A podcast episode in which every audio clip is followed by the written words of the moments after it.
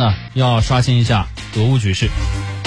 当地时间三月十号，土耳其外长恰武什奥卢以及俄罗斯外长拉夫罗夫，还有乌克兰外长库列巴呢，在土耳其安塔利亚外交论坛间隙呢，举行了三方会谈。那这是乌克兰和俄罗斯自二月二十四号特别军事行动开始以来的首次部长级别的会议。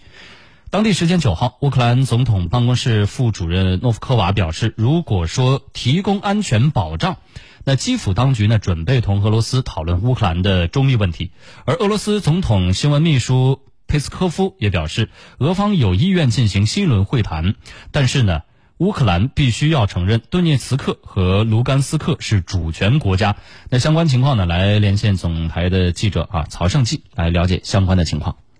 根据俄乌谈判消息人士表示，下一轮俄乌和谈将在俄乌外长十号土耳其会谈之后举行，代表团成员和会见地点不变。乌总统办公室副主任伊戈尔若夫科瓦九号表示，如果提供安全保障，基辅当局准备同俄罗斯讨论该国中立地位问题，但乌克兰不会放弃一寸土地。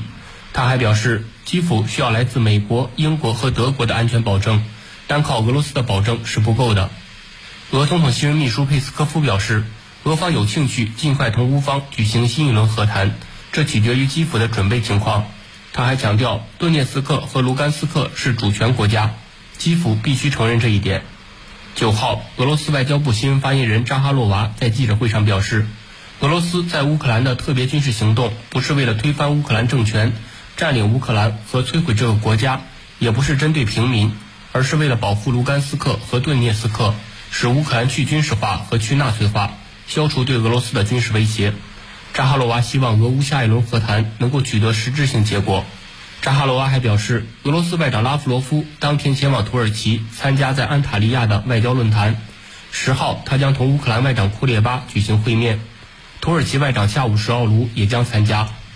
乌克兰外长库列巴当天也确认了这一消息，但他对会谈结果并不乐观。俄罗斯国防部八号凌晨宣布，再次在人道主义走廊区域进入静默状态。当天，从苏梅到波尔塔瓦和从埃涅尔戈达尔市至扎波罗热的平民撤离工作运行顺利。根据俄罗斯媒体报道称，平民顺利通过公共交通进行撤离。扎波罗热市政府也宣布，当天撤离的民众已经抵达该市。顿涅茨克民间武装发布消息称，马里乌波尔市的撤离工作完全没有进展。民族主义分子在出城道路可能埋设地雷，阻止平民撤离。八号夜间至九号中午，有四十名平民从马里乌波尔市逃离，已经被安置到临时避难所。俄国防部表示，截至目前，在没有乌克兰参与下，俄方已经疏散了超过十七点九万名平民，其中包括四点五万名儿童。当天，俄国防部新闻发言人科纳申科夫发布战情通报。称卢甘斯克和顿涅茨克武装当天分别推进两公里和四公里，控制多个居民点。俄空天军当天共摧毁四十九个军事基础设施，包括两个指挥所、六个防空系统、四个弹药库和燃料库。俄国防部还就空军和反导系统的战场情况进行了专门介绍，称乌克兰共有二百五十架战机和直升机。在特别军事行动以来，俄军击毁八十九架战机和五十七架直升机。部分乌军战机飞往罗马尼亚，没有参与战斗。乌克兰百分之九十的军用机场被炸毁，俄军还摧毁了一百三十七个 S 三百、山猫九 M 一和 S 一二五防空导弹系统，超过百分之九十的乌克兰中远程防空导弹系统被摧毁。根据俄罗斯卫星通讯社的报道，俄罗斯外长呃外交部发言人扎哈罗娃呢九号表示，俄罗斯外长拉夫罗夫和乌克兰外长库列巴呢计划十号在土耳其的安塔利亚进行接触。那扎哈罗娃就说啊，一系列的双边会晤计划已经得到了确认，谈判呢是土耳其发起和组织的，俄方呢在为谈判做准备，但不会为时过早的予以评价。